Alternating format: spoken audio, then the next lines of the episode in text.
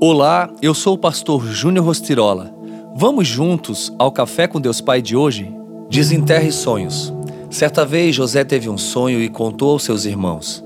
Aí é que ficaram com mais raiva dele porque ele disse assim: Escutem, que eu vou contar o sonho que tive. Gênesis 37, 5 e 6. Um dos maiores testemunhos é o de José, que teve o sonho revelado pelo Senhor.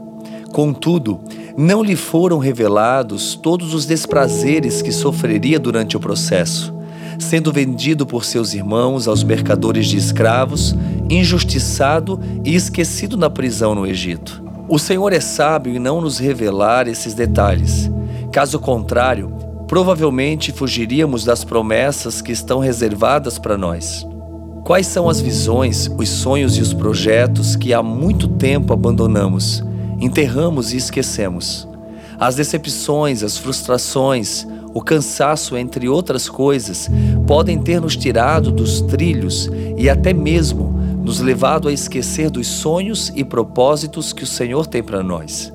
Deus Pai nos revela que em nossa alma ainda existe uma chama acesa em meio à escuridão e que, por mais que possamos ter esquecido e desistido dos sonhos, Ele não se esqueceu e nos convida a reacendermos a chama em nossos corações.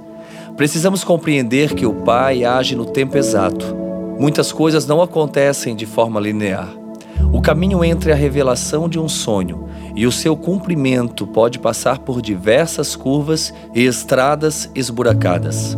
José entendeu que passar por cada um daqueles desafios foi parte do processo. Em todo o tempo, Deus cuidou da sua vida e revelou sua vontade. Tudo isso é necessário e precisamos ser pacientes, pois o caminho difícil, as provações, as dores e os desprazeres são parte do processo que o Senhor usa para recebermos tudo aquilo que ele nos prometeu. Então, pense na frase de hoje. Deus não se esqueceu dos nossos sonhos e nos convida a reavivá-los em nosso coração desenterre seus sonhos e viva os propósitos de Deus. Oremos.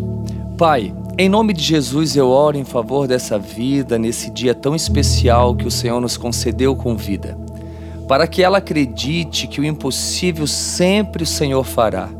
Senhor, eu profetizo sobre ela, para que ela venha crer, para que ela venha ter uma visão de fé e confiança e viver os teus milagres dia após dia essa é a minha oração em teu nome, Jesus. Amém.